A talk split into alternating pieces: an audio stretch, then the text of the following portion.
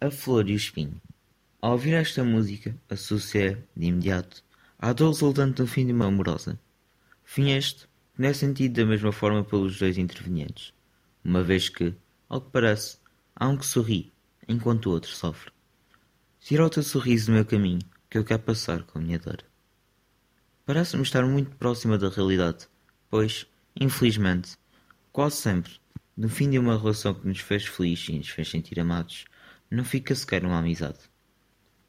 É importante que, em qualquer relação, saibamos entender as diferenças um do outro e saibamos, também, aceitá-las. Uma relação será sempre mais estável se houver confiança e respeito. Caso a relação termine, é importante que o saibamos aceitar e que, ainda que nos custe, nunca deixemos de sorrir e de viver. Se um dia estiveram juntos, por tem que ser agora o sol e a lua? Será essa uma maneira do magote se confortar? O sol não pode viver ao pé da lua.